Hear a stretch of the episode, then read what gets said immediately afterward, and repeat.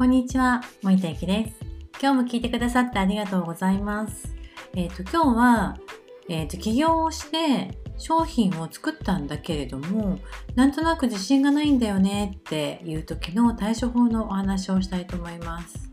えっ、とね、その前に、あの、最近ね、こう、ミセスアースのジャパンのね、あの、ブーツキャンプ行ってるんですけれども、昨日は SDGs についてのお話だったんです。で、私、会社員時代に、これはずっとやっていたもので、まあ、なんか懐かしいなとか思いながらもま聞いてたんですけれども、確かに私たちって一人で生きているわけじゃないから、誰かをサポートすることで誰かからサポートを得られるっていうのは、こう、からくりというか、まあ、人生のね、あの、摂理という感じなんですけれども、どうですかね？あの、皆さん、例えば、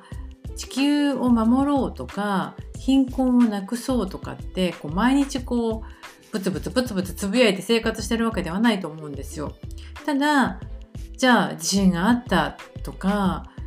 ってなるとは大変だってなるし例えば日本ではなくてもね海外とかだと、まあ、山火事があったりとかね津波があったりとかっていうのがよくニュースで流れてくるじゃないですか。でこれは遠い世界の話ではなくって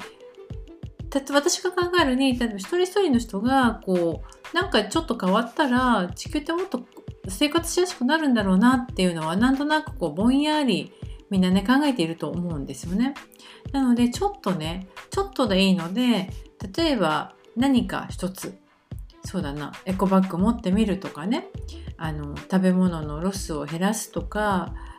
あとは何ができますかね。あとはそうですね。なんかお家の中でつけっぱなしになっている電気をちょっと消してみるとかね。そういうちょっとしたことでいいからなんか始めてみるといいんじゃないかなっていうふうなことを思わせてくれるような講義だったので是非ねあのやってみたらいいんじゃないかなと思います。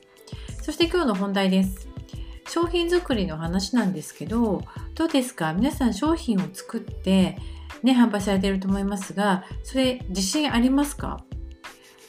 例えばねいくらセールストークができても商品しょぼかったら販売できないですよね。いくら発信をしていても商品がしょぼかったら契約には至らないわけですよね。で自信がないってなるとなんとなくそれって表に出ちゃってなかなかね販売できなかったりもするんですよでその時に私がおすすめしていることが一つありますそれは何かというと自分ができること自分がしたいことっていうことを考えるのを一回捨ててみることです。でこれすごくなんかえ？って思われるかもしれないですけどここが実はポイントで自分ができる私はこれができるからこれを提供するとか私はこれがやりたいからこれをやりたいんですっていうことではなくって目線をちょっとお客様に向けてみてみませんか？自分の価値観じゃなくお客様の価値観をちょっと,、えーと垣間見てみる。